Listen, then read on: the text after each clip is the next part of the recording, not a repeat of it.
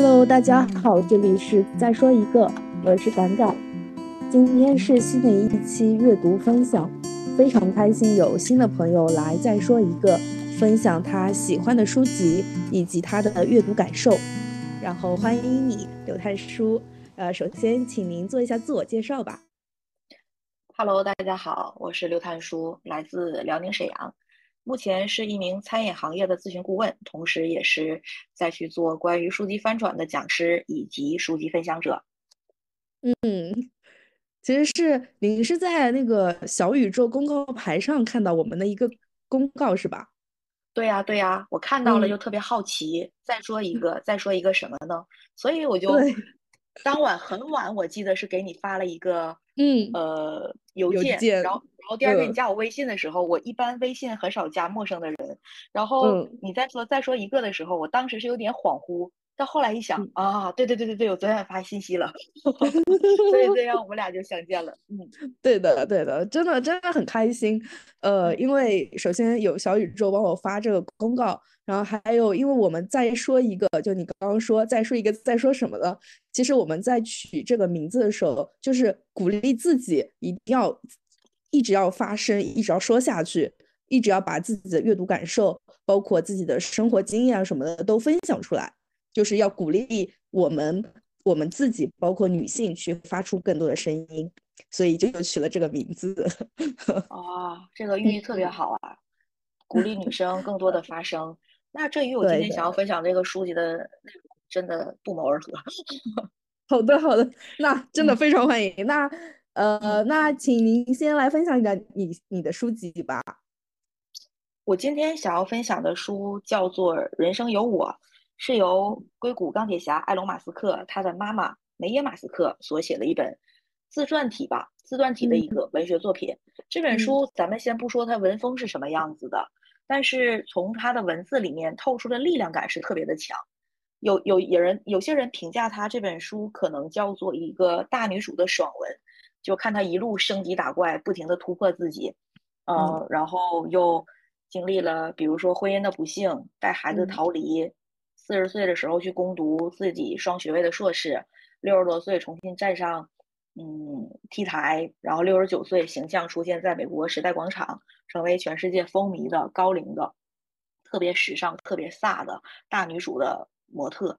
但其实给我一个感觉，就是很多时候女生会代入感特别强，会默认为人生一定要经历苦难才会遇到凤凰涅槃，遇到重生。然后自己的人生才会有更加璀璨夺目的想法，所以就这类的书籍，有的时候大家有的把重点就过多放在了他经历的这一些不幸的身上，但其实女生这一些不幸，这与我前一段时间一直在学心理学嘛，有个金巴多他说了六种人实践人格，如果说我们对过去存在的是一种感恩积极的心态，然后立足立足于当下，对未来又充满了期待，那无论你过去经历了什么，一切都是最好的安排。只要大步向前走就可以了，所以我想分享这本书的原因，还有一个小私心啊。前前两天的时间去参加一个讲书的比赛嘛，就是第一轮讲的就是这本书，嗯，讲的时候就是想分享啊，是樊登樊登读书那个是吗？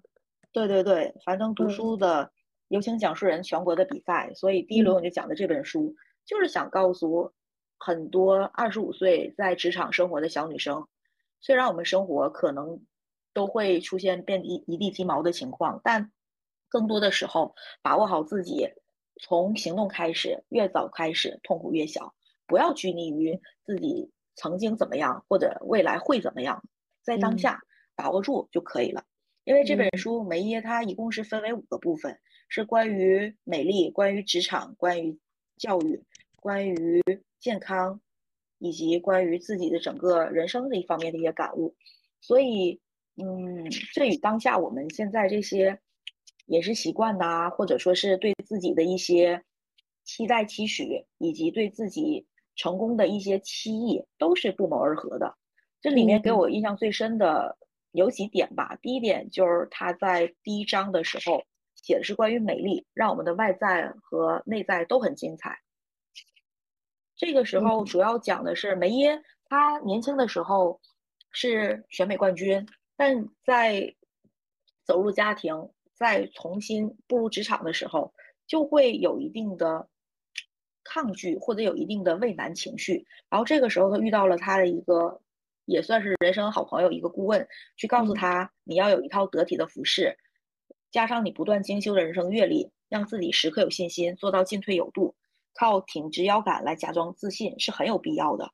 然后在漫长的人生一中，呃，漫长的人生时间里面，我们的自信其实很多回、很多次都会被击倒。那有时候挺起来也是有必要的，就当成一种游戏。嗯，所以这个时候，梅耶就把这个称之为叫做信心的一个游戏。就是他之前也受过模特的训练，然后家族里面他的妈妈也教给他去做这样的内容。他。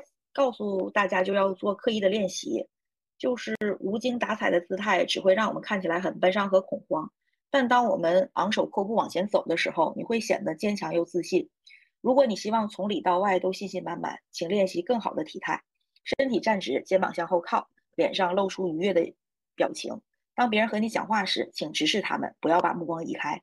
所以他把这一段的经历和这几个动作叫做信心游戏。他时刻提醒自己，我要进行信心的内容，我要去不断的去开展，不断的去延伸和延展，所以这一点给我的感触还特别的深。嗯嗯，就是人要有信心，信心的游戏，对的，对，人是要有信心。就我们东北话经常说嘛，人要有精气神儿。这个精气神儿，就无论你内心多么的。波涛汹涌或心如死灰，但你要外在呈现出给大家都是积极和阳光的。这个并不是说是我们要去伪装，而是说要不断的提醒自己，在这个过程当中，你的举止、你的自信越发的得体，越发的让人有感受，那人们就会更容易接受你。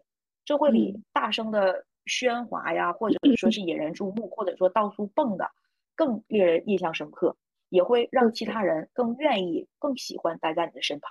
而不是说给人一种大气层特别 阴冷的感觉，嗯嗯嗯这种自信，嗯，这种自信是可以让我们有做出彻彻头彻底的一个改变。然后，嗯，即使是持续的情绪低落，它其实也是于事无补的。嗯，同样，这个给我的感受也是这样的。嗯，有的时候在工作中，或者说是在家庭里，或者在与朋友的相处之间。我们需要的是，就像梅耶在书里也说了，需要的是与那些完完全全欣赏你的家人、朋友和同事待在一起，这样你才能做到再次昂首挺胸、勇往直前。因为自己给自己建立了信心，外在也需要一个正向的回馈。如果外在一味的去打压你，那这样的时候，即使你再多次的建立，也会让自己有的时候心灰意冷。那莫不如去与这些真正欣赏的人去在一起。嗯。对的，对的，这也是寻找自己的同温层，然后在自己舒适的一个圈子里面去社交，去做自己喜欢做的事情。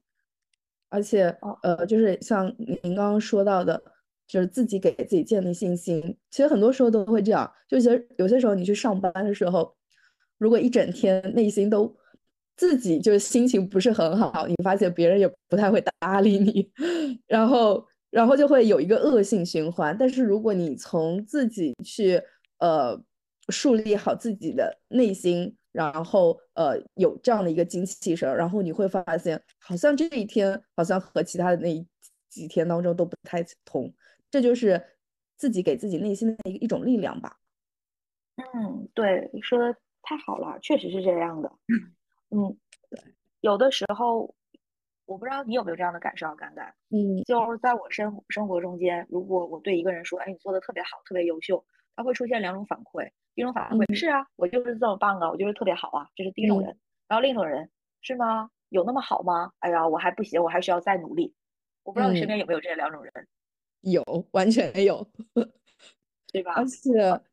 而且我感觉我以前就是第二种人，但是我现在会变成第一种人，就是会让自己慢慢的变成第一种人。我觉得我们女性，包括我们中国的女性，太多数太大多数时候都是非常的谦虚谦让，然后别人在夸你的时候都是啊没有没有没有，或者呃，以前可能在上学的时候，考试考得好的时候啊，都是运气。然后后面呃成工作成绩做的做的好的时候，都说啊，就是都是一样的，什么什么，就不太敢承认自己优秀。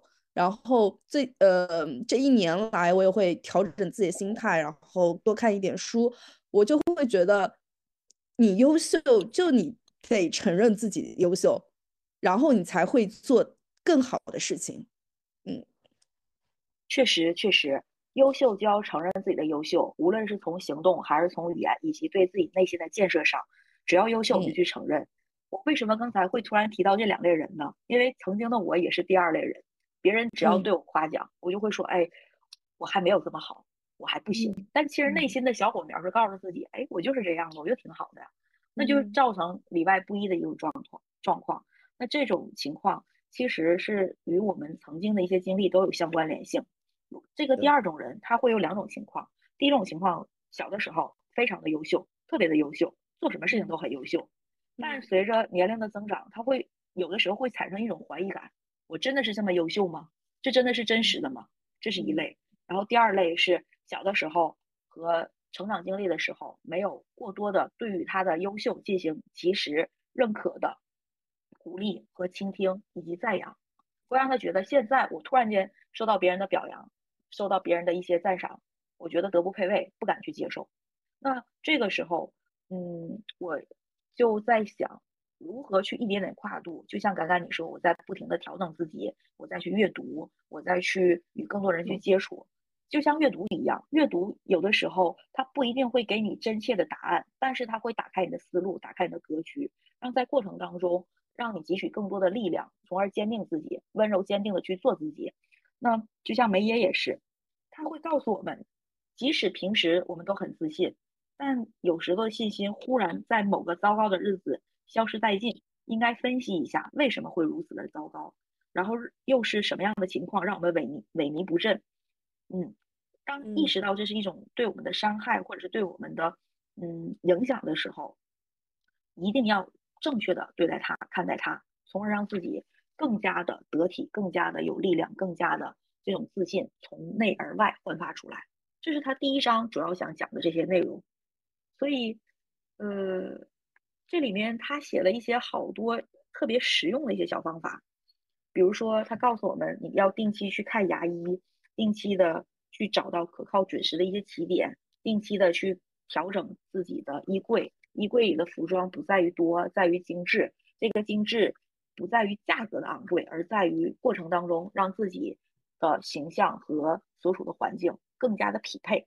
所以第一章先头最开始是去做这样的内容，嗯，让我的读起来这本书其实读起来真的没有太多的难度，因为文字特别的朴实，特别的朴实，翻译起来用我们中国话说就是大白话的翻译，全全篇的直译，但它。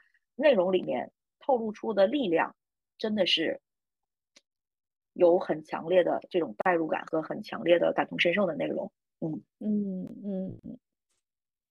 那第二章，嗯嗯，你说，改改，没事没事没事，你继续分享。嗯，第二章他说的是关于冒险的内容。嗯，就绝不做随波逐流的事情，走自己的路，不必总是遵循别人对你的期望。这个。嗯，他小时候，梅耶小时候，他的父母就是不愿随波逐流。他的父亲舒亚霍尔德曼就一直是醉心于探索世界，开着车都满足不了他。他们家有一个呃飞机，是嗯，就特别现在看来会特别简陋的那种飞机，就是一个帆布蒙皮的飞机，有一个螺旋桨。然后他这个飞机的名字，他父亲称之为叫温迪，是他母亲的名字。所以他们经常小的时候开着飞机，全世界的去周游。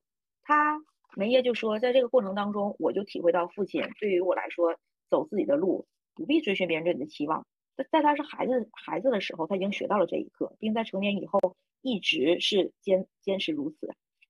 嗯，他有一次是应该是拿到了营养学士的学位，他但他发现自己怀孕了，无法大着肚子去求职，他就开始了。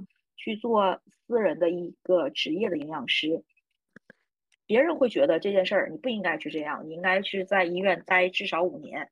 但他希望去想要去帮助别人，也想非常享受让大家的饮食变得更加健康的过程，所以他就去这样的一个尝试。嗯，没有去遵循别人的一些想法和意见，嗯，因为他说，如果每天重复同样的生活，做同样的工作，在同样的居住，也能让你很快乐，你当然可以保持现状。但是如果你感到焦虑不安，或你总是垂头丧气，如果你的内心在呼唤改变，那么请立即开始探究你可以做什么，可以住在哪里，以及自己到底想得到一份什么样的工作。要知道，拓展心灵的最佳方式就是探索新的地方。与新的朋友打成一片，这么做也可以让你变得更加快乐。嗯，所以他会为已知制定计划，为未来做好准备。那句话怎么说来着？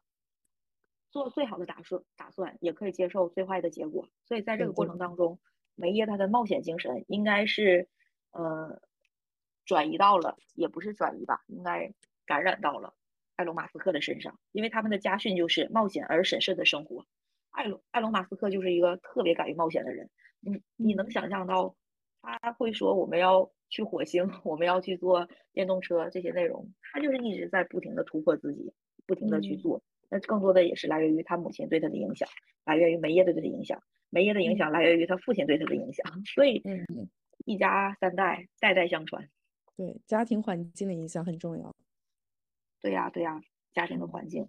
然后同样在这一章里面，他还会告诉我们要专注于。你的下一步，嗯，很多时候我们都会自认为自己陷入了困境，但在这个困境当中，我们也有时间、有能力以及有余力去走出这个困境。那其实梅耶她就会遇到了很多的困境，比如说她跟她丈夫之间经历了九年拉拉扯扯的这种关系，深受其害，嗯，但她也是进行了一个逃离。都可以找到这样做出改变的方法和信心，从而让自己获得更加幸福的生活。我们都配得上这样的生活。有的时候不要自怨自艾，生活在这种阴影里面，而是说，嗯，大胆的走出来就会更好一些。现在有些小女生可能在大都市生活的时候，嗯，压力真的特别大，在网上也会刷到很多短视频，比如坐在车上痛哭啊，今天是我的生日，我却在加班。然后在大雨滂沱的夜里独自一个人搬家，那这些的时候，我们站在另一个角度去看，是生活对我们的一些历练。如果说有一天我们真够足够强大，让自己能够走出来，再回看这件事情的时候，要感谢曾经的自己如此的坚持，才能变成今天让人刮目相看或者耳目一新的崭新的自己。嗯嗯，我不知道我说了这么多。我我这种代入感呢，为什么从梅耶的身上有这么多代入感？因为我本身是做餐饮的嘛，嗯，餐饮的一些餐饮行业的小女生，都是年纪比较小，离开家，一步步的走。但如果说一些大连锁或者是一些嗯咖啡之类的或饮品之类的，它会对一些学历有要求。但我们像在做中餐或者是在做一些烧烤行业的这些连锁，对孩子们的学历是没有太多要求的时候。我从他们身上，我看到了对于世界的懵懂和对于世界的一个探索的渴望，但同样也是有一句话在形容他们，他们也在跟我去探讨嘛，叫清醒的堕落着。清醒的堕落着，对，清醒的堕落者。明知道，明知道我晚上的时候，因为我们都是晚上下班很晚嘛，凌晨三四点钟下班，明知道这个时间我应该快速的进行进行休息。或者说是留一点时间给到自己去做沉浸式的阅读啊，或者是学习啊，或者怎么样的。但是我们就是忍不住的要出去再聚一下，一天工作很辛苦嘛，我们再出去聚一下，或者说打游戏，或者说刷视频，然后几个小时就这么过去了。嗯，天亮了，睡觉了，下午又开始上班了，就这样周而复始的工作，对，就这样周而复始的工作。大家也知道自己想要努力。但是有的时候又提提不起这种精气神儿去努力，然后，嗯，曾经的我就会一直在跟他们说说你们要看到未来，未来会什么什么样子的。但这种教导也好，或者这种引领也好，我是被金巴多的《时间的悖论》这本书所所击中吧，或者说嗯，或者说是从这本书里面看到了如何去跟大家去沟通，因为我在说是他未来的事情，他们却活在当下，嗯，活在当下有这种时间观的人，他是看不到未来的时候，你一味跟他去说，他反而会有更更大的抗拒心理。你莫不如从当下，就像梅耶一样，从当下我制定计划，关于冒险，不对年龄做设限，那用这样的一个反推，他反而会更容易去接受。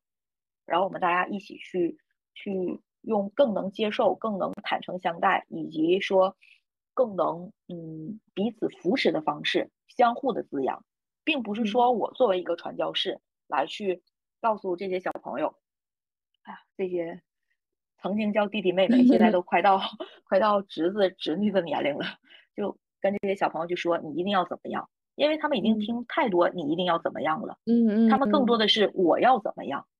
你要嗯。唤醒他们对于我的认识和对于我的理解，嗯，由这这被动变边我想，为主动。嗯，嗯。我想说一下，就是就正好我想本次我想分享书籍是百分之五的改变，嗯。然后我感觉这本书里面就提供了很多的方法论，然后这些方法论都是根据，就像刚刚您说的一些，呃，现在年轻人的一些感受或者自我感觉不好的地方，就比如说可以刚刚解答一些，呃，就现在年轻人工作完工作到很晚，但就是清醒堕落着。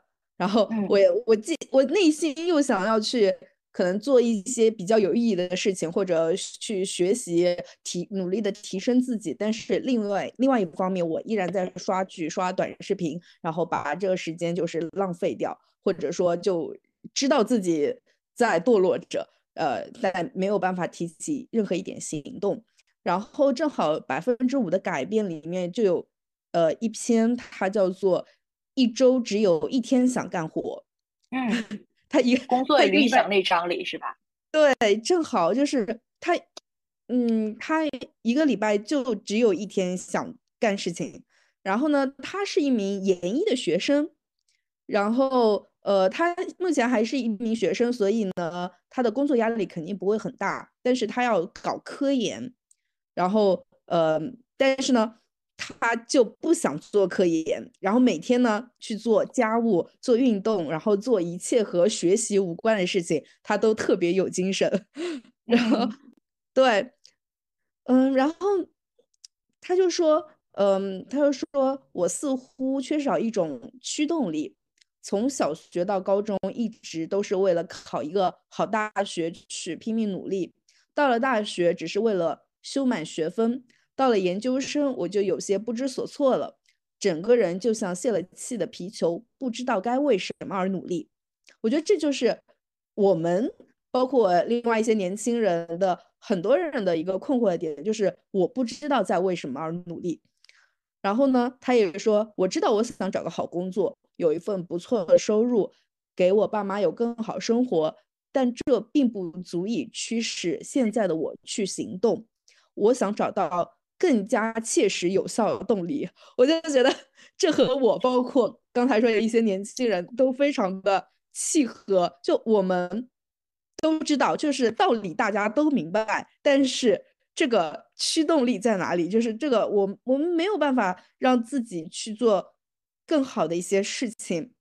然后这时候就是这本书的作者李松蔚，他也是一个心理学教授，心理学家对，对的，对的。然后他又说，你需要接受这一点，你在这个阶段只拿出七分之一的时间和精力，也就是一周只有一天做科研。无论你有多么不想接受，这都是现实，这没什么。世界世界上很多研究生都不能全心全意的做科研，有的在勤工俭学，有的在实习，有的在忙别的事情。还有人说不定是健康原因，你要接受自己本质上属于这一类人，也许你就没有那么焦虑了。然后，请你做两件事。这时候方法论来了，他说：第一，把这七分之一的时间利用好，效率最大化。这一点，呃，他说我估计你已经在做了。第二，剩下六天尽情的做其他的事情。如果确实想玩手机，那就玩。但你说你也不是有多么呃玩爱玩手机，只是为了应对焦虑才这么做。那么在你不焦虑的时候，你更想做什么呢？让我们拭目以待。总之，呃，试着这样度过这样的一周。一开始就认定只拿出七分之一的时间做科研，剩下六天完全属于你，请你在一周之后给出反馈，过得怎么样？总的来说就是，就一周只有一天全身心的做科研，其他时间就想干嘛和就干嘛。其实这这个呃李松蔚给出的建议，其实和他之前的正在做的事情其实是一样的，就是一周我我就干一天的活，然后呢。呃，很奇怪，就是这个咨询者也给出了反馈。他说：“呃，老师好，这一周我尝试着跟自己说，前六天是完全属于自己的，我想干什么就干什么。我发现焦虑的时间变少了，绝大时间、绝大多数时间我都很开心。我开始学围棋，早晨背背单词，看了很久想看电影，写写影评，看了我一直想看的书。”中午安心睡个午觉，睡醒后运动一下，其实还会玩手机，只是不像在像以前那么焦虑的打开微博热搜、知乎热搜榜一遍一遍的刷新，点进去又退出，现在只看我感兴趣的。也开始把最近的笔记整理了一下，慢慢的想看看论文了，我就看一看，也不逼自己一定要看多少。这几天多多少少做了一点点。科研相关的事情，但是很遗憾，周四那天我也我并没有让效率最大化。我现在最大的改变就是焦虑减少了很多，觉得做任务也没那么讨厌，尽量不去把科研做看成一件痛苦的事，因为我觉得和一件一个东西对抗需要耗费的精力远远大于处理它本身，也不是很想去刷手机了。放下手机后。不会再有被繁杂的信息包裹着的感觉，我好像又可以慢慢掌控自己了。改变很微弱，但我看到它了。我想让它变得更显著、勇敢一点，再往前迈一步，一小步就好。其实总的来说，它就是做，其实是和以前没有什么变化，但是他的焦虑就减轻了很多，并且他想要让自己变得更好。然后他也愿意为自己更加多努力一点，所以我其实也是在用这个方法。就呃，我会我最近都在阅读，但是有些时候这个阅读时间不会很规律。比如说我今天阅读了，然后我明天可能因为别的事情，呃，就。没有没有阅读，然后我就会很焦虑，因为我没有做这个事情，嗯呃，或者说我今天可能阅读了呃几十页，然后明天我可能只看了几页，但是我心里就觉得我没有把这个事情给做好，然后我就呃每天，比如说我在看这个百分之五的改变这本书的时候，我就每天规定自己只看一个案例，因为它一共有四十四个案例，然后我就每天规定。对自己只看一个案例，呃，看着看着，其实这本书就看完了，并且，呃，有些时候你看完一个案例的时候，你会觉得今天的状态还不错，那你就可以看两个案例。这时候你的呃阅读的兴趣，包括你的习惯都可以培养出来。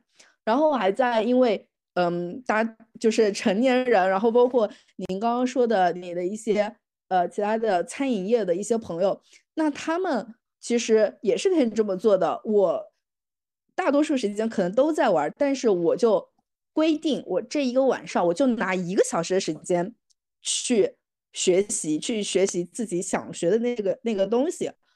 然后每天我只做一个小时，那其实日积月累也是有很大的收获的。所以您刚刚说到这一点的时候，就突然想到，我想分享那本书里面正好有配对的方法论。就很想把它分享出来，哇，太棒了，太好了！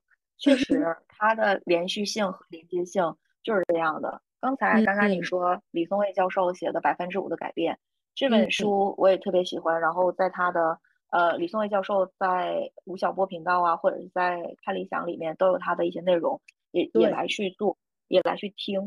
嗯，那现在就以个人以我为例，就你刚才说到阅读这一块儿，嗯，阅读这一块儿，我曾经也陷入过阅读的焦虑。我看书 算是比较快，对我算书，我看书算是比较快，但我希望它更快。哦，我就我希望它更快，我希望每天可以看好多内容，可以汲取很多的东西，然后我就去学速读。哦，速快速阅读，我要去学速读。但学速读的过程当中，反而让我觉得我应该慢下来了。嗯嗯嗯，对。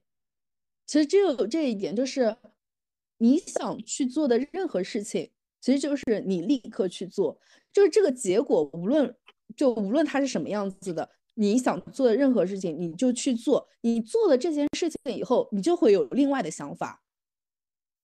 是的，嗯。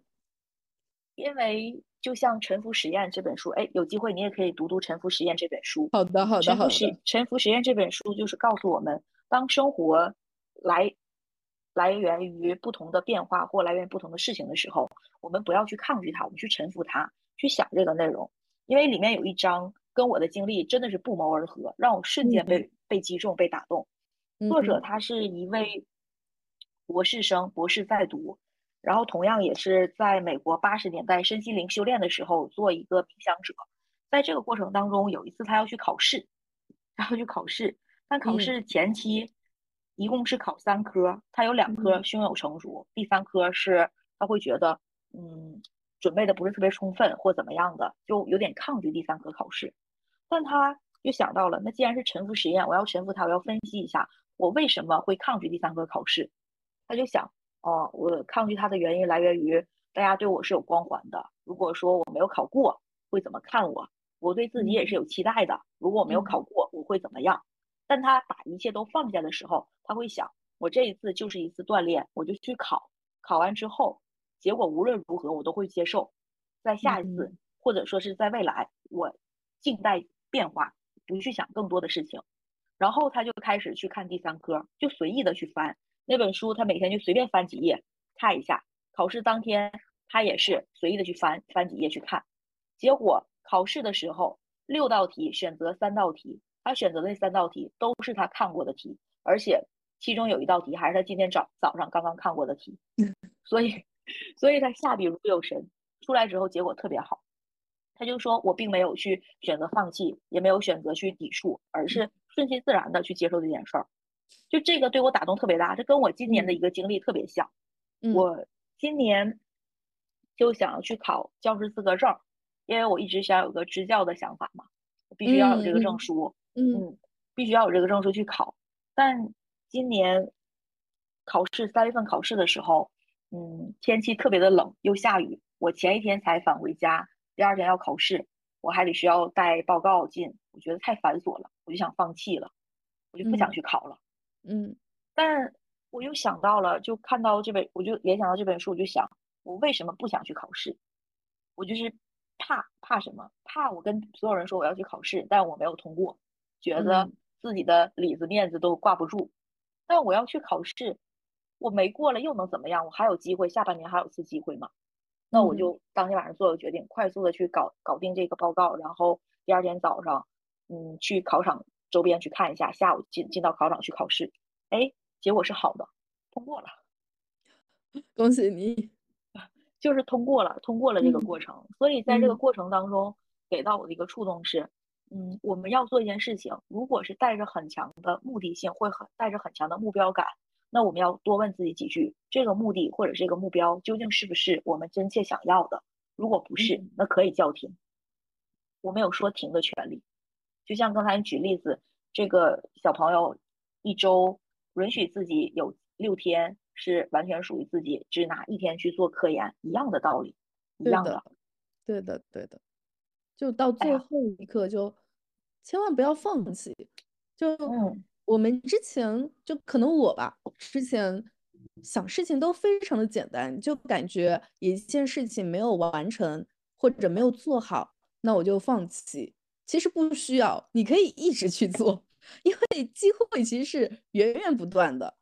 嗯，当然可能有些机会稍纵即逝，那又怎么样呢？你还会有下一次机会，你要做的就是你不断的完善自己，并且一直坚持你觉得认为正确的事情就可以了，不要有太多的焦虑。嗯，对呀，对呀，就像《人生有我》，又说回这本书，这本书的一个封页上面写的：“不要辜负这个时代给你的每次机会。”对，对的，对的。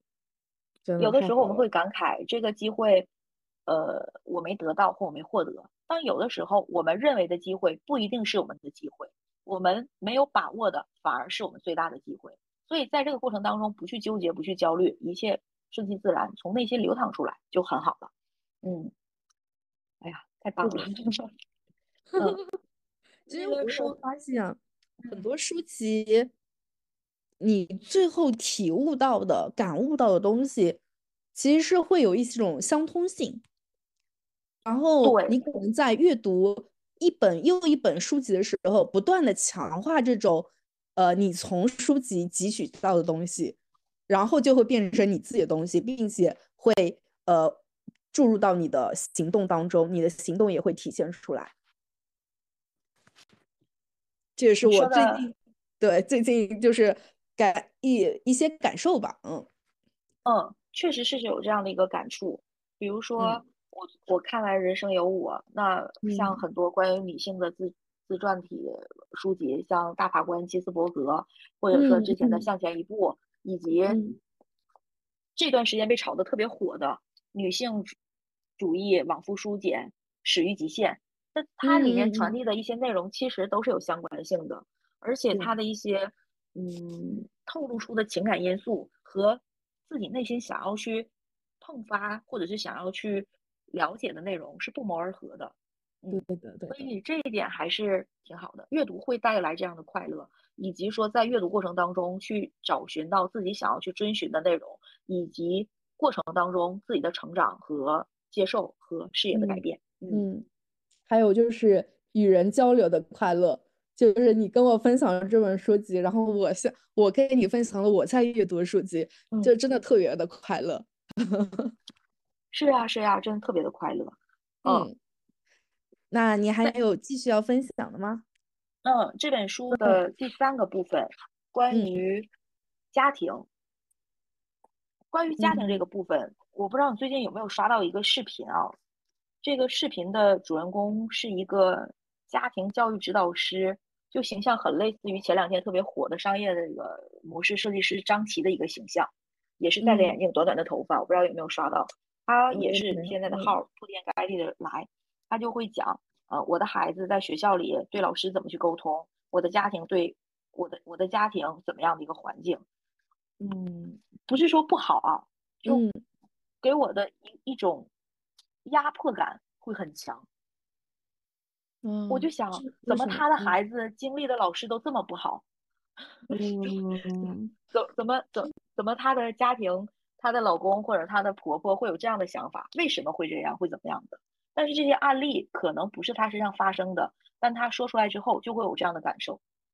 嗯嗯，给我印象最深的一个案例是她也是特别出圈的一个视频，就是她孩子刚上小学，作业嘛，小小朋友写作业都会有遇到这样那样的问题。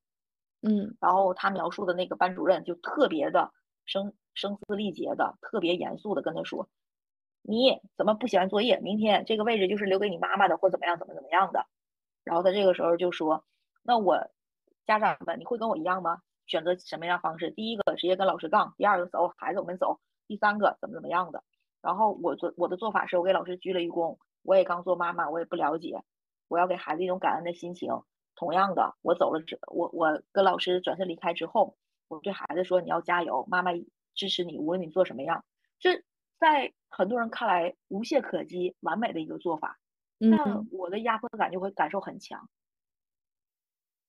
这个压迫感可能跟我个人原因有关系。这种压迫感来源于老师，他都是这样的吗？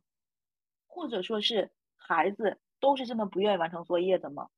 或者还是说，家长在这个过程当中一定要做到这个程度吗？就像梅耶他说的一句话，也给我很大的触动。嗯，成为孩子的榜样，以及对孩子最大的影响力、最好的教育，就是让孩子看到你在不断的努力，成为自己成为更好自己的过程。嗯，那现在很多家长都是谈教育，都是谈嗯育儿，都是谈养生，呃不不是谈养生，谈如何让跟家长之呃跟学校之间的关系更好。就包括刚才刚刚你说到了，有很多人会觉得，哎，我工作的意义或者说是怎么样？我曾经看到过一段视频，是奇葩说的选手，那个叫陈明，对陈明老师他的一段视频，他的一段视频就在解读为什么我们现在会有这样的想法，就在于我们经经过的这些教育阶段，大家都在做一件事儿，叫找答案。嗯，你想想。小学的时候考试，你只要成绩好，你就会变成什么什么样子。然后你要升学考试的时候，你要成绩好，你可以去到什么样的学校。然后工作当中，你如果是成绩好的，你可以有一块敲门砖，去到什么样的企业。就大家都在找这个答案，但实际工作中或者实际生活里面，这个答案它不是统一性的，不是标准性的，所以我们就会产生这样的困惑。那包括家庭育儿也是一样的，你孩子是千变万化的。它是不一样的。那你同样用同一套的方法论、同一套的做法去告诉他、去教他，那这种短视频的影响力，嗯，我还是没太接受。所以，这个过程当中，我就想到了梅耶，他说要成为坚毅的职场妈妈，没必要对孩子过度的保护，这只会造成他们与现实和责任脱节。本身就应该是孩子承担的，是他的课题，他就要就要去承担。那。是家长应该做的，家长就应该去做。这个时候，我反而想到了另一本书，韩国的吴文英教授写的《最温柔的教养》这本书。嗯，有一段时间，我是经常看韩综，但我不太看，不太看韩国的作品，就包括一些文学作品 或者说这种教条的东西，我就不太喜欢去看。但吴文英教授对让我进行了改观。我刷刷综艺的时候，我看到了。有有一段是那些 idol 心理出现小问题的时候，一个一个长得特别慈祥温和的女心理学家对他们进行开导，我就好奇，我说这个人是谁？一查，哇，原来是写最温柔最温柔教养的吴文英啊，所以我又重新翻看了这本书。这本书里面是有一百三一百三十条关于如何跟孩子进行沟通、进行对话的一个方式，就里面那些案例。举的就是我们生活中发生的案例，虽然我们中韩之间教育有差异，但这些案例是没有差异的。里面有一有一个我印象特别深，我想一下，嗯，对，就经常我们会让孩子上才艺，比如孩子学钢琴，比如孩子学朗诵，孩子学主持，孩子学舞蹈，在过年过节家长聚会的时候，就会让孩子来上才艺，你来，你给大家才艺表演一下，你学的这个吗？你肯定特别好吧，对吧？都会有这样的经历，但其实有的时候，这个孩子他的内心就会产生一定的恐惧。但一旦孩子说我不想表演的时候，你你，我不知道你身边有没有这样的朋友，我身边也有，包括我小时候也会有这样的经历，包括我曾经也会有有这样的一些做法，对孩子就会说，怎么这么不勇敢呢？这么好的机会，都是认识的叔叔阿姨，有什么的，对吧？都会是这样的，是不是？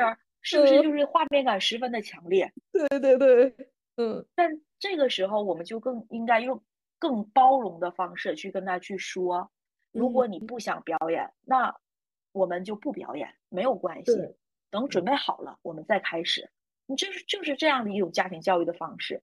所以读完这本书之后，《最温柔的教养》这本书之后，不单纯是家庭育儿，我反而会跟曾经的自己和解了。对于父母的感受和想法又不一样了，因为我们的父母他没人教他们如何做父母，也没人教我们如何做孩子。那在这个过程当中，这些语言和这些内容就一点点的去做渗透。因为梅耶也是这样的。你说，按理说他有过长期被家暴的历史，然后还有这么不幸的婚姻，反而他是积极乐观的，教出的三个孩子都成为各自领域的佼佼者。那对孩子最大的影响。不是这种语言，也不是这种，嗯，过度的保护，而是就是让孩子看到我自己。哎，你看妈妈都没有放弃，他女儿给他房子卖了，卖了就卖了呗，那我们再从头再来呗。他小儿子想要去做餐饮的工作，那我就支持你去做。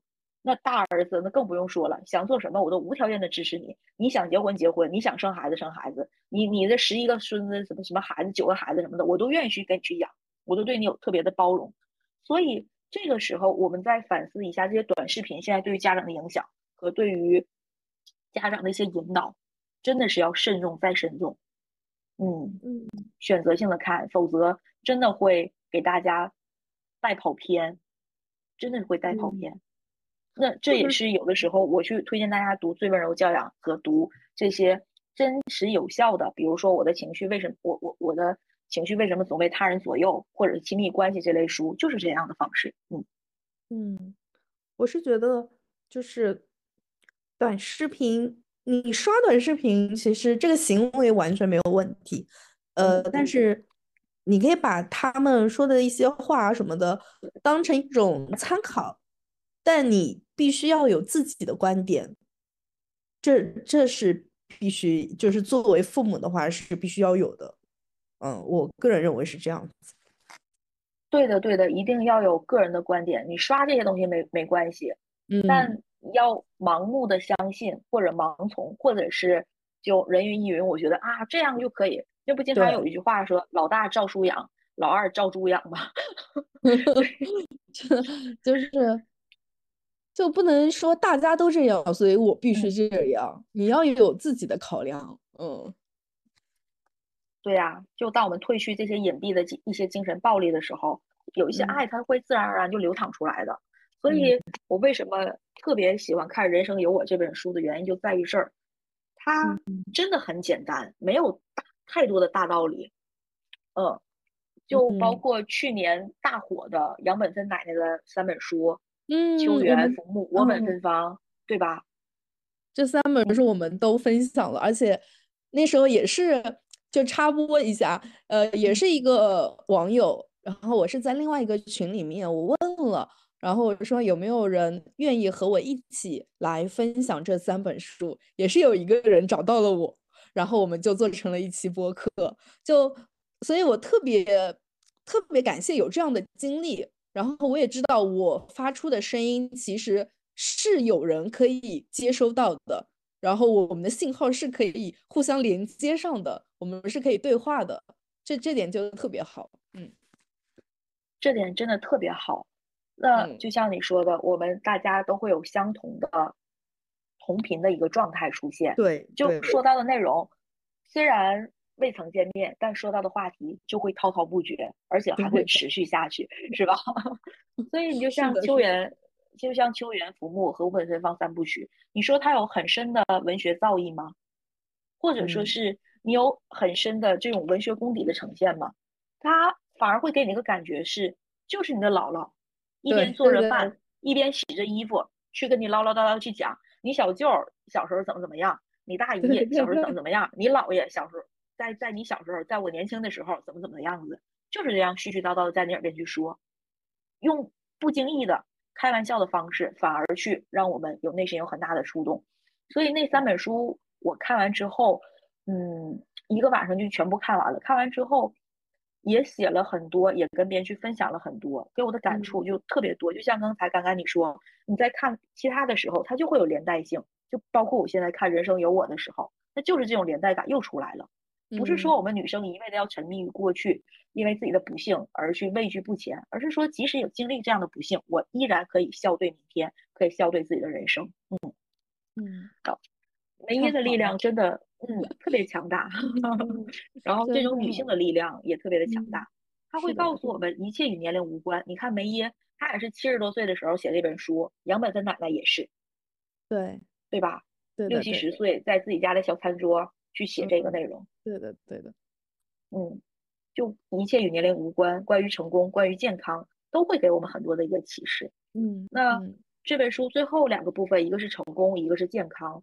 给我最感触的，并不是成功方面给我感触更多，因为对于成功，大家的定义和渴求是不一样的。但对于健康，我希望或许会让我们有一个嗯相对而言统一的健康的饮食，会让我们更快乐。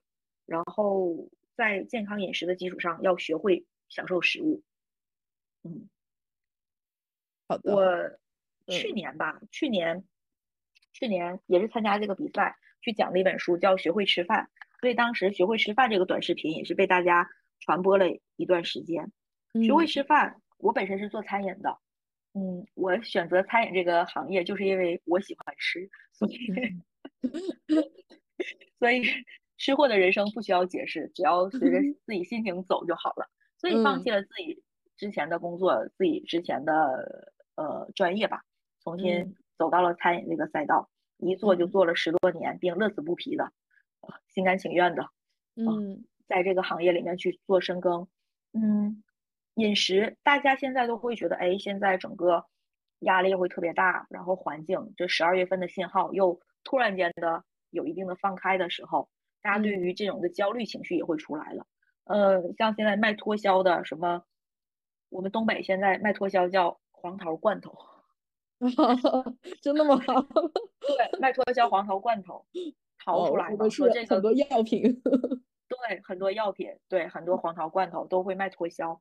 那在这个时候，我们更需要健康的饮食。健康的饮食不是说我们要吃的清汤寡水，呃，不加油、不加盐，就这样的。就吃它本身是一件享受的事情，你只要知道我什么时候叫停就可以了。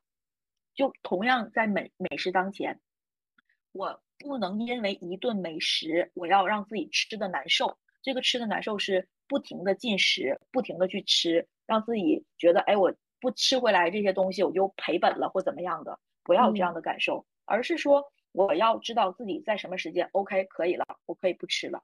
我曾经有段时间还是举我自己的例子，因为工作的压力或怎么样的，就会出现这种暴食症。这种暴食症是不会叫停的，不会叫停，就会一直的在持续的去吃。你没有其他的感受，你也不会觉得哎我胃很难受啊。你不是胃难受了，你是整个身体的难受。到后来我学会了跟自己的和解，以及说正确的面对。我吃这个东西的时候，是因为我是什么原因我想吃它，还是说，嗯，它真的足以让我特别的想去吃它，嗯，还是说这个过程当中只有食物能给我带来安慰？我区分了这几点之后，我就知道了啊，原来我要去跟食物达成和解，然后同样的跟食物达成和解之后，也要跟自己的身材焦虑达成和解。有人会觉得，哎，我吃了这么。吃的这么多，这么胖就不会好或怎么样？会有人觉得，哎，我饿了这么长时间，我还是不胖不瘦，怎么怎么样？所以这个环节里面，我我们要去做好一个区分。像前两天我跟我一个朋友聊天，他特别逗，我饿了两个礼拜才瘦了二两斤。我说那为什么要让自己饿着呢？饿着的时候就更难受了呀。对的，就这个时候适当的饮食，这个适当的饮食就在于我们吃的东西，你要区分好它的健康成分，不是说炸鸡这个东西它不好你就不要去吃。你可以去吃，像这一个月，我几乎就是以，呃，炸鸡、肯德基、麦当劳为生。为什么？因为我去的一些场所，我经历的是最严和最松的时候。我去的一些场所，我去的一些场所就不能让我去堂食或怎么样的时候，我只能订外卖。那订外卖在不同的城市能保证这种口味和口感一致的前提下，那只有这类的 对，所以这就选择起来。没有没有没有选择焦虑嘛？我只要点这个东西，它肯定它差也不会差到什么程度，嗯嗯，对吧？所以，我我就是会与他们一起去吃，但吃的时候不会是像以前我要吃这个桶，我一定要把这个桶全部吃了，而是说我我能吃多少我就吃多少，吃不了的东西，即使它浪费掉了，我也不会太心疼。那我就知道下一次好，我少订一点，或者说是我我跟酒店说，你帮我寄存一下，我再去加热，我再去吃或怎么样的，这就可以了，并不是说。这个东西它不健康，我们就不要吃它，而是说在适当的场合，我们去有有选择的余地，就更更加的让自己得到一些放松，或者是得到一些熟悉感。因为食物有的时候真的会有一定的慰藉，会让我们有一定的安心，或者有一定的安全感。那你说我到一个陌生的城市，我去选择这些吃的的时候，嗯，那最让我有安全感的，那就是这些洋快餐，或者说是这些我熟悉的一些东西。那吃起来我知道它健康。它的健康代表什么？代表它卫生安全，然后同样的还会给我一定的嗯安慰。就是我在一个城市，就前两天发生的事儿，我订肯德基嘛，它有一个炸鸡桶，炸鸡桶里面它会有就原味鸡的几个部位嘛，我就选择我说我想要什么什么部位，结果在那个订单上面他们特意标注了一下，同时还给我回复了一句，我们尽量给你选择的是这个部位的原味鸡，希望你用餐愉快。哇，在一个陌生的城市里面，感受到了温暖，对，感受到了温暖，嗯，感受到了温暖，嗯，所以就就就可以啊，就包括梅耶，他也说，他本身是营养师，他在过程当中健康的饮食、合理性的搭配，对于油、对于盐的一个少摄摄入和坚持一定的运动，嗯，那同样还有一个关于运动的话题，就现在。这几年吧，跑圈不特别风行吗？大家都在跑，嗯嗯。当跑成为一个习惯，或者当散步成为一个习惯，当运动成为一个习惯，这是一件好事儿。但我不建议有一些小的团队，或者我也了解到身边一些朋友，他们的公司会把这个跑每周跑步多少跟他的工作变成一定的关联性，就每周你必须得给我打卡。必须要跑多少，然后在群里面发截图或怎么样的。当一件一一件好的事情变成这种强制性的事情的时候，嗯，我觉得性质就变了啊，变了，嗯，变了。所以就会出出现花式的各种各样的要截图、改截图，就是就是他的公司其实和运动是完全没有任何关系的。对吧？就是他的工作内容也和跑步是完全没有任何关系。然后就是公司要督促他健康，然后让他发跑步的截图，是这个意思吗？对，是这个样子的。好玩吧？就是，呃，真的很 魔幻哎。哦，是吧？这种要求，嗯，很魔幻吧？是吧？嗯，那那。如果说一个公司定期的组织大家一起去跑步或怎么怎么样的，这算作为一种员工活动或团建，我觉得还 OK 吧，我还能够接受。对但是你你变成我必须变成完成那个项，你我要定期的去跟领导汇报，哎，我今天跑的怎么样，怎么样，怎么样，然后发截图，然后或者是这这这个公司的 IT 部门更强大，我在手机里面给你装一个小程序，我给你装一个我们内部的一个软件，你就在上面打卡或怎么样的，哇。这，哇，这我只能抱上我的双拳。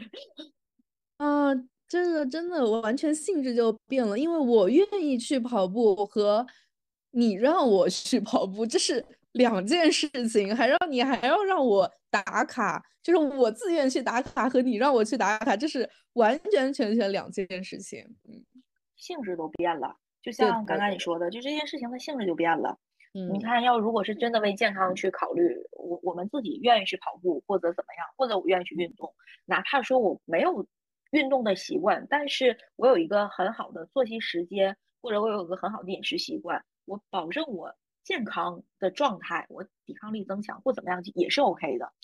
嗯，就像奇葩说的一个选手，我比较欣赏的一个选手叫姜思达，嗯，他现在也也开始跑步嘛，他就在小红书上。去发他每次跑步的一个过程，以及他去跳钢管舞，他现在也在学钢管舞嘛？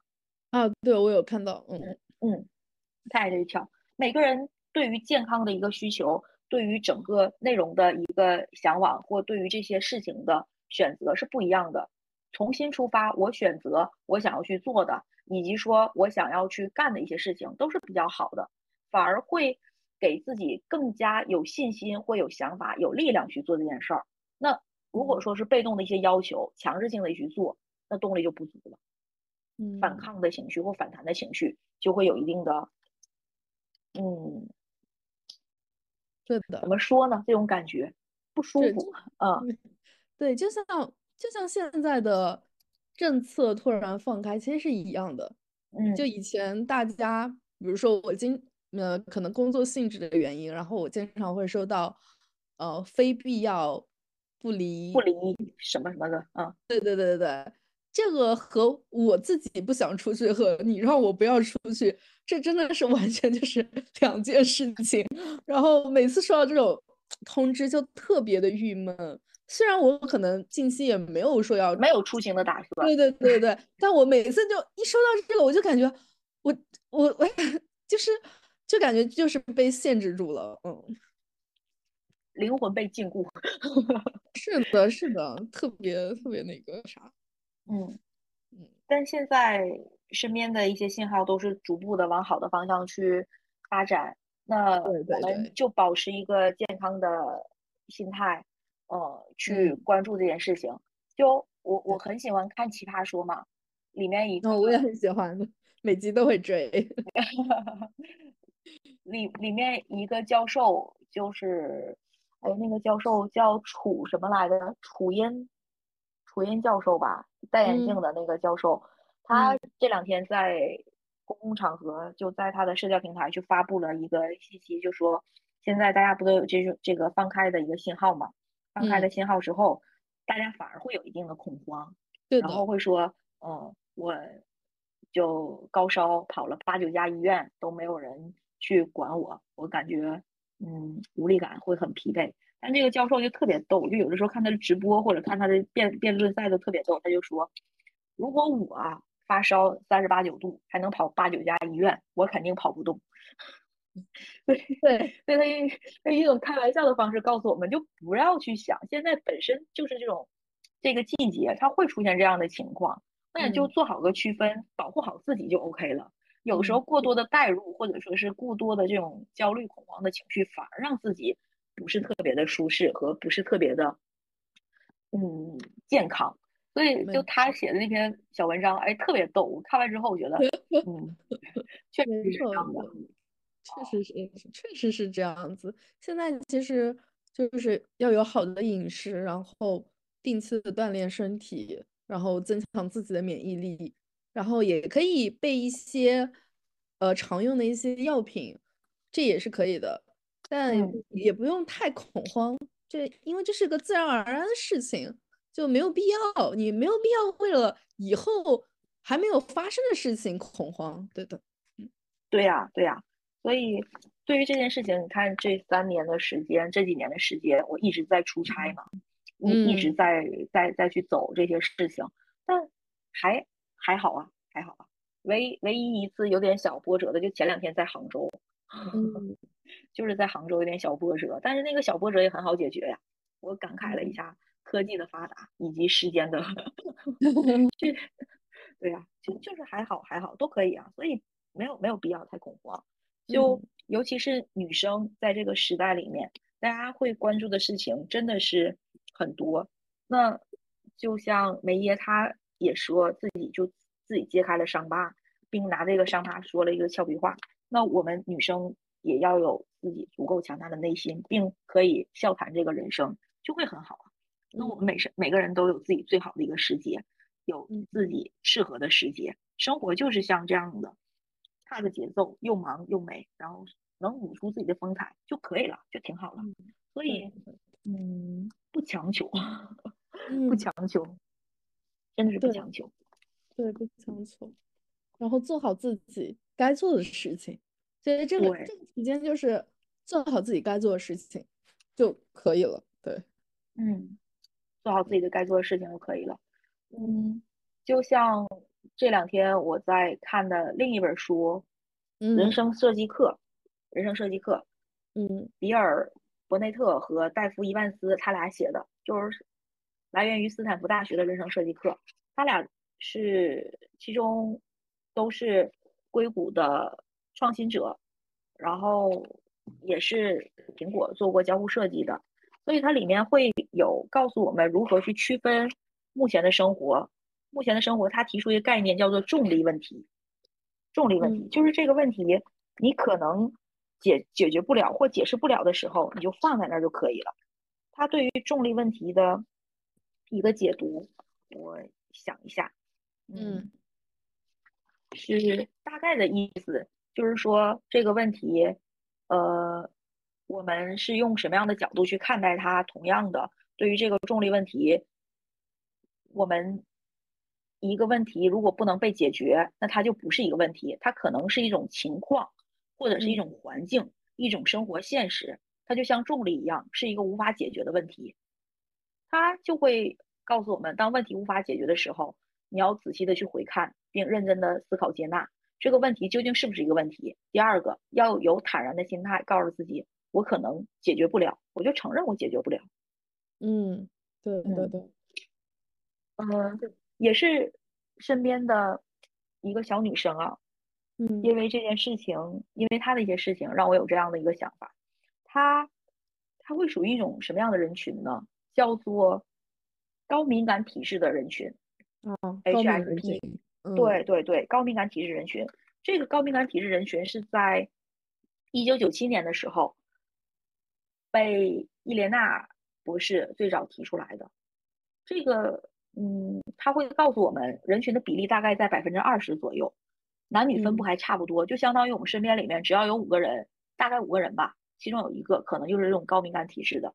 嗯，高敏感体质的人，他会怎么样呢？深度的加工一些信息，就别人传递他一个一一句话，他就会有很多的联想，然后在不断加工之后，就会被过度的刺激到，他会有更大的压力，然后对积极或消极的事情有更大的反应。同样的，会感受到一些细微的地方，就是这四点，就身边就会有一些高敏感这些人群。那知道这些高敏感体质人群的时候，他会对这些问题，尤其是对于这些重力问题，他真的是无从下手或者无所适从的时候，会让自己更加的难受。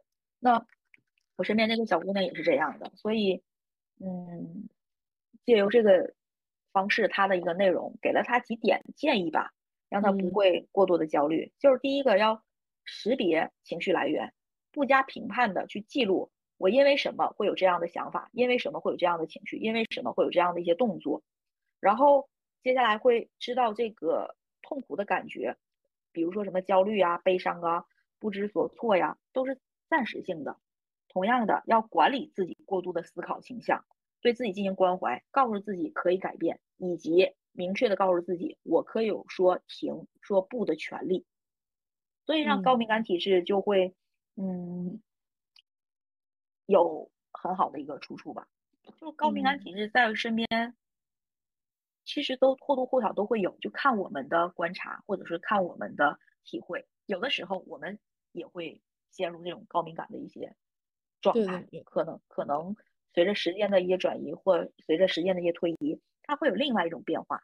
嗯嗯嗯，其实这是一个每个人比较正常的一个状态，我们也不要觉得这个。是不正常的，或者是怎么样，就是对，对，就是一个正常状态，然后去接受它，然后呃，再去寻找一些方法，呃，也不说克服吧，只能只能说，嗯，就是还是说接受它，接受自己有这么一部分，而且我们人生就是我们的情绪是很复杂的，可能有一段时间是很敏感。然后也有一段时间很焦虑，但我们同样也有一段时间可能很快乐、很幸福，这些都是人生的正常的状态，也是我们每个人都应该要体验到的每一种情绪，所以不需要有太多的方式去处理它吧，我是这么觉得的。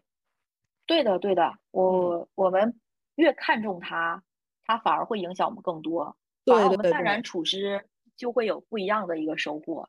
所以，嗯，刚开始说的太对了，就是这样的一个状态，不要过多的关注它。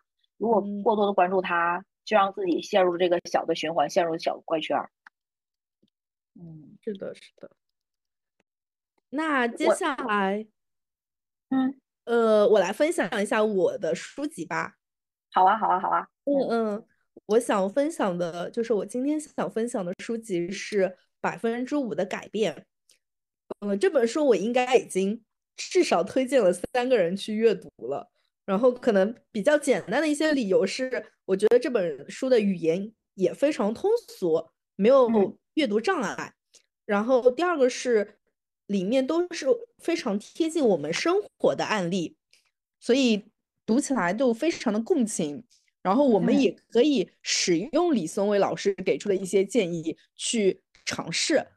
嗯，第三个呢是，就像我刚也说到的，因为整本书是四十四个案例，那如果想要培养自己的阅读兴趣，那我们就可以每天读一个案例，这样其实也也是非常容易完成的。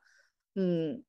所以这是比较简单的一些点。那接下来我会呃比较深入的分享一下我阅读这本书的感受。首先说一下作者李松蔚，那他是一位呃心理咨询师，然后他有一个公众号就叫做李松蔚。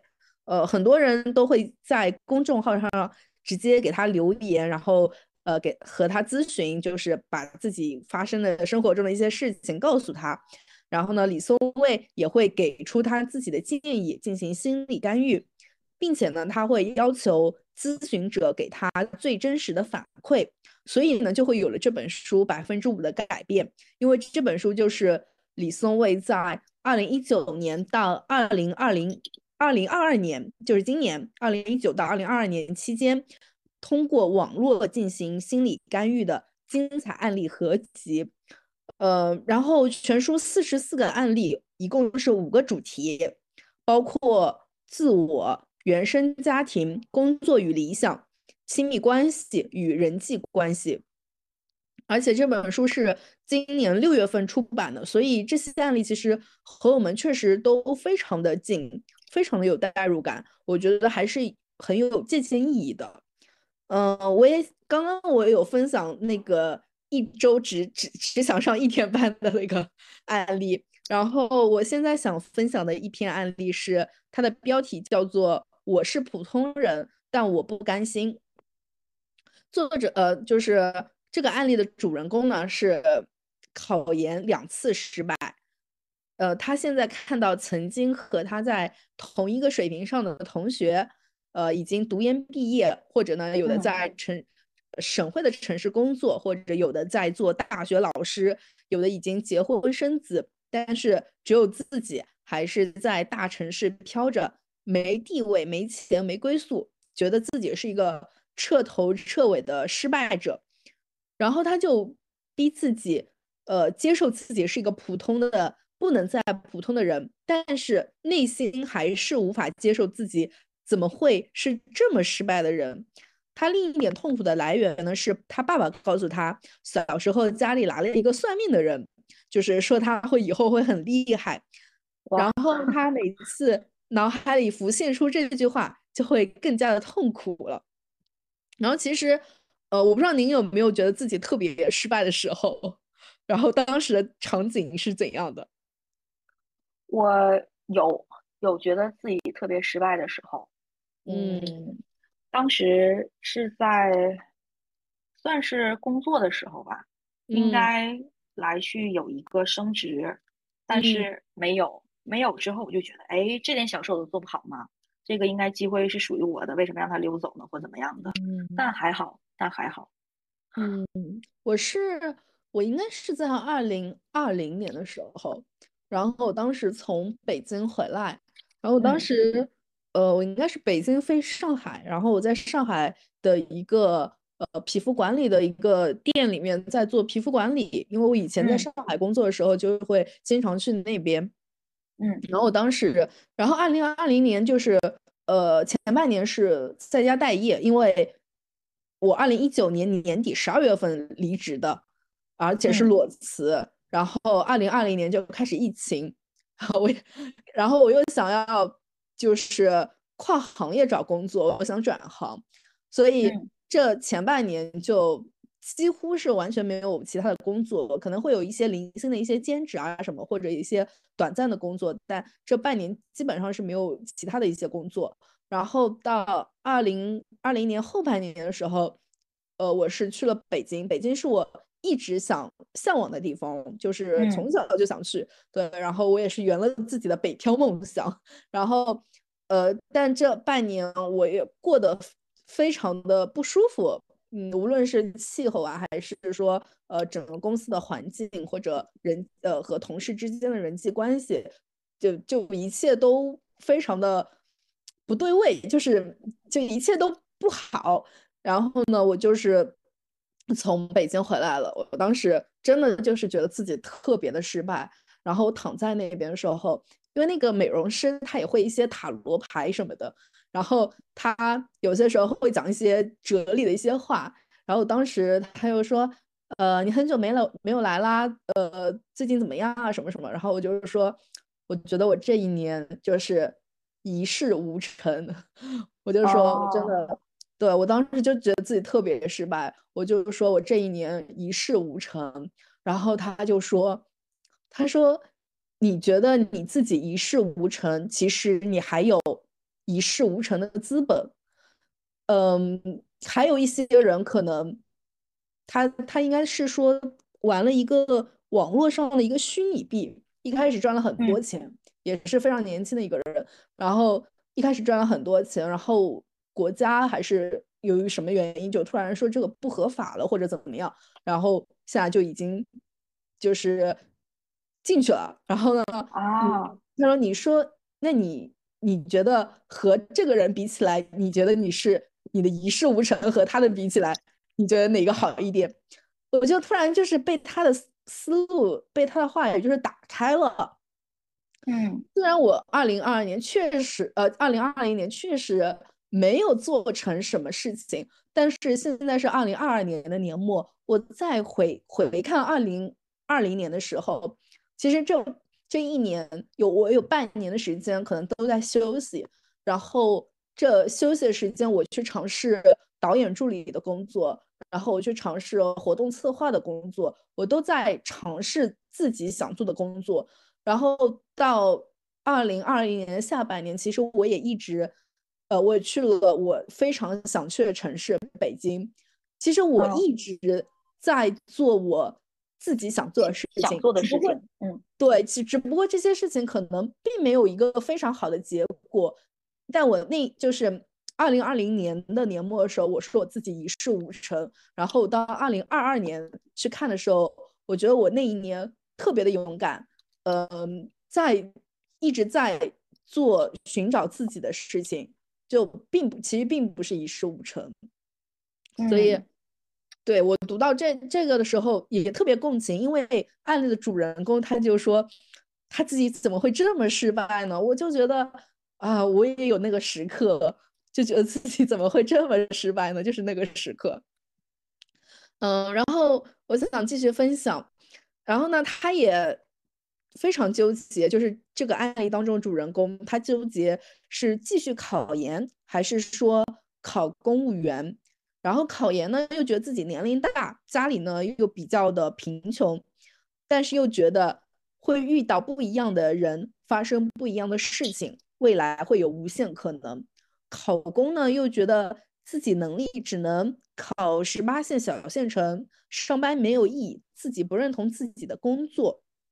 其实这也是应该很多人的目前很多人的一个就是纠结的点，对吧？嗯，呃，大无论是大学生还是说已经在工作的人，都会想，我想要改变一下自己人生啊，我想要考个研，怎么怎么样。然后呢，一方一方面又觉得。嗯，公务员的工作会比较的稳定，呃，因为现在的整体经济市场啊什么的都不太，就是不太明了，对的，所以这也是很多人纠结的点，所以和我们很多人在读这本书的时候都非常的有，应该会非常的有代入感。嗯，然后呢，我我总大致总结了他焦虑的点啊，大概有三点，一个是呢，总是自己拿。拿自己和别人比，觉得别人拥有体面的工作，但是自己却没有。然后呢，还有另外一个枷锁，对他来说的枷锁就是，呃，他说算命的人说他很厉害，但是呢，但是又觉得自，但自己又觉得自己现在是很普通的，所以就没有办法接受自己的普通。然后第三点就是考研和考公之间的犹豫。嗯。然后李松蔚老师就给出了建议，他说：“嗯，我猜想你有一个假设，希望你在二十八岁的时候就可以为将来一生找到一个足够好的活法，很诱人，但也造就了你现在的苦恼。在你目力所及的范围，还没有看到好到可以托付一生的活法，怎么办？我有一个建议。”你只负责眼前一年，把未来一生交给命。算命的人说你会很厉害，要是别人的许诺却成了你的负担，因为你把自己看成你命的主主宰者。这句话其实可以这样理解：只要它是灵验的，那么无论你怎么做选做什么选择，最终都会被安排走上一条厉害的路。神秘的东西我不懂，但我的确知道。站在几十年的时间尺度上，人生是被世事无常主宰的，谁也做不到现在一个选择就能决定未来一生。二十八岁不能，三十八岁时候也做不到。你能做的只是安排好二十八岁怎么活，到了二十九岁，可能延续之前的活法，也可能变了。当了公务员，也说不定会辞职；念了研究生，也可能退学创业。你是自由的，未来的你想要怎么活，现在没办法定义。所以他就是我读到这一段话的时候，就是有一种悟了，是吧？就真的就是，就像你刚刚刚分享的，我们大家都在寻找一个答案，就是我们都想要做。做了这个事情，好，后面就是一帆风顺，无忧无虑。但是其实没有这个决定，也没有这件事情。然后他就说：“你能做好的就是负责好你过好你这一年。”嗯嗯，我觉得真的就特别的有道理。然后我觉得我读完他的话，也是整个焦虑就是消除了一大半。哦，因为我们因为焦为为什么会焦虑，就是说对未来的烦恼，或者是对未来的恐惧，或者对未来的不确定，然后怕自己不够厉害、不够幸福、不够富有，所以我们焦虑。然后我们也一直想要让自己过得好，然后这个过得好也是社会给我们的一个标准。但其实这一切。都不是你能主宰的，你能主宰的就是你做好眼前的事情，然后你过好这一天、这一个月，然后这一年，后面的事情就是到了那个时候，你自然会知道你要做什么事情。其实是这样子的。然后，呃，其实我有一个呃列年度 to do list 的这个习惯做法，对这个习惯，但很多时候去翻看这个。呃，这个就到十二月末的时候，然后去看这个 list 的时候，可能会觉得，呃，有一部分我可能达成了，然后另外一部分没有达成。嗯，其实，呃，在年初的时候有这样的一个，你把你要这一年的目标把它的列举出来，然后你这一年在过这一年的时候，然后你做的事情往这些方面去靠，你到最后发现。完成了一些事情，其实心里还是会有一些满足感的。对呀，对呀，是有满足感的呀。对的，对的。你刚才分，因为李松蔚老师这本书我也看过，然后你在讲的时候，哦，我就看到了，我就想，我我当时看到这一章节的时候，我的感受是什么样子的？嗯，就你在总结的，第一个是来源于比较，我的我跟我同学之间，或我跟我身边的人怎么样，大家都会有个比较。然后第二个是算命大师，对，算命大师从小的一个语言和笃定。第三个就是我在纠结考研和考公。那这件事情，我们莫不如就去做。什么叫就去做？一旦有一些想法和念头，我就去做就可以了。就像今年二零二二年，嗯，刚刚你是有列年度计划或者是列这些清单的一个方式。那其实今年二零二二年。在去年的时候，我就给自己定了几个方向。第一个方向，做自己，可能有点太浮啊。嗯，没第一个是做做自己，第二个是成自己，然后第三个是说自己。我就想到了这九个字，我要做做做好自己。就我我真正的立脚点是什么？第二个是成自己，能成为自己想成为的人。第三个说自己，就是可以把我的。这个内在的一些想法去表达出来，因为我看似啊，有的时候 大大咧咧的，或愿意去跟人沟通，但其实内心还是有点小恐惧，还有点社恐的。嗯，但我可能随着年龄的增长，就变成了一个小的社恐人的时候，不给自己贴标签儿，想到啥咱就做啥，就去成为啥就去说什么。然后在这个事情里面，就有有几点去落，落在自己几点就做自己。成自己的过程当中，我对企业培训会感兴趣，我对更多的心理学的方面会感兴趣，那我就会朝这两个方向去想一些事情。嗯，比如说今年我去去年吧，应该算是去年开始学心理咨询的内容。那今年五月份我就去参加中科院这个考试，那通过了之后，算是给自己的一个肯定。这个肯定来源于什么？来源于我刚刚入门，我可以找到一个开门开门的钥匙，去打开心理方面的一些内容。那未未来去往去走人本呢，还是走应用心理，还是走什么？那是未来的事儿。那现阶段我先迈出来这一步。然后第二个，我本身在做顾问咨询之前，也有有企业内部培训的经历。那我想什么样的方式可以不断的进行延伸和拓宽？那就也是借由樊登这个机会，他面向社会去招募一个叫做翻转师认证训练营的导师。那我去年是学过这个翻转师，那今年有这个招募，那我就尝试一下。哎，尝试的过程当中，我还真成了，成了之后还开了几期课。那这个过程当中，对于自己的一个滋养就会更强烈。这个强烈来源什么？要按照以往的经历，我可能不愿意去尝试这样的机会，我会给自己龟缩在一个小壳里面，我会说，哎，这些道理我都懂就好了，我只有自己知道就 OK 了。但现在反而去想，我也有快速的时间可以与。不同行业的人快速的建立一种链接，那就是一种突破，就是一种学习，也是一种成长的道路。所以我愿意去接受这件事儿。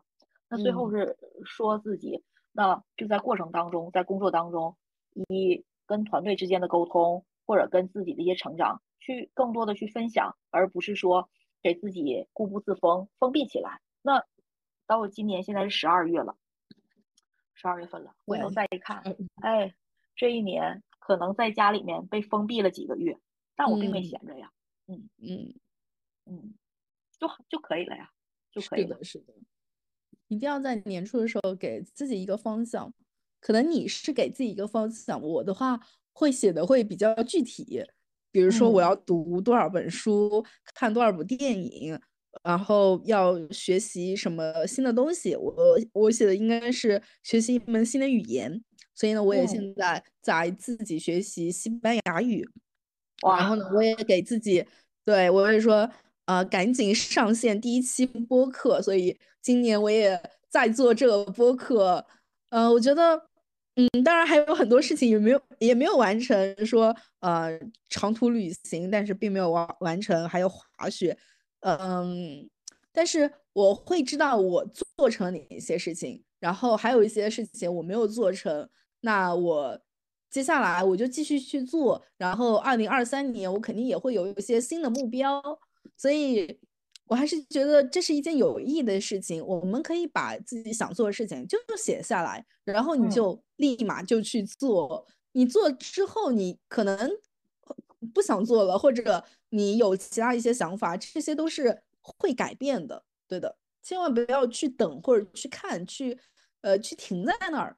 就一定要是流动的，并且一定要向前走，这是人生比较好的一个状态。嗯，对，我们把这个目标具象化，具象化之后，行动越早，痛苦就会越小。要反而会给自己很多的时间去左思右想，想来想去，就无形当中 给自己束缚住了。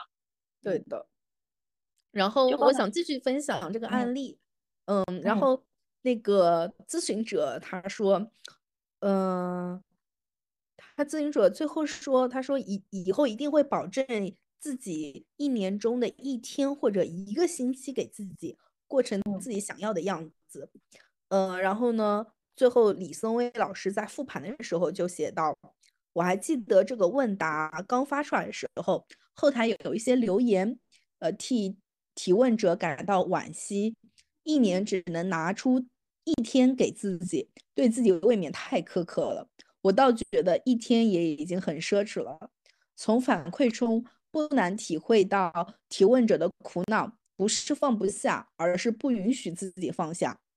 对一些人来说，人生天经地义就是自己的；对于另一些人来说，人生必须负担的有很多。前者对后者劝几句，为别人而活太累了。不如关注自己，其实没什么用。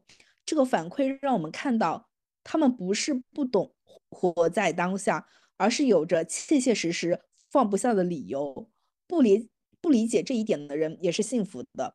而对于放不下的人来说，一年拿能拿出一天的假期就很好了。如果有机会追加一条建议，我想请提问者把这一天的日期定下来，圈到日历本上，这样就不会错过。我很想知道这一天他会怎么过。就读到这一段的时候，就会想到，就我们可能都是觉得人生是完全自己的，我们要为自己而活。但确确实实有那另另外一部分人，他有我们可能无法想象的事情牵绊住他，然后他不是放不下，就是不允许自己放下。他身上有太多的责任，或者他遇到了其他的一些苦难，那他就不是说这一年都为自己而活，他可能就是这一个月，或者一个星期，或者一天，就仅仅是这一天。就可以，然后把这个这一天固定下来，等到这一天，就是这一天都是自己的，其实也是很开心的。嗯嗯，对，这一天是完完全全属于自己的，允许自己放下。对的。嗯，为别人活太累了，关注自己，那其实关注自己也是变相的让他人放心，也是相关联的一件事儿嘛。嗯嗯，对的。所以这就是这本书中的案例，然后还有一些很多贴近我们生活的案例，呃，比如说一空一沟通就吵架，这也太正常了。然后还有不想上不想加班，我该辞职吗？还有不敢反抗。所以我们读我读这些标题的时候，就是立马可以带入自己，因为自己 的生活中有太多类似的事情发生了。对的，所以。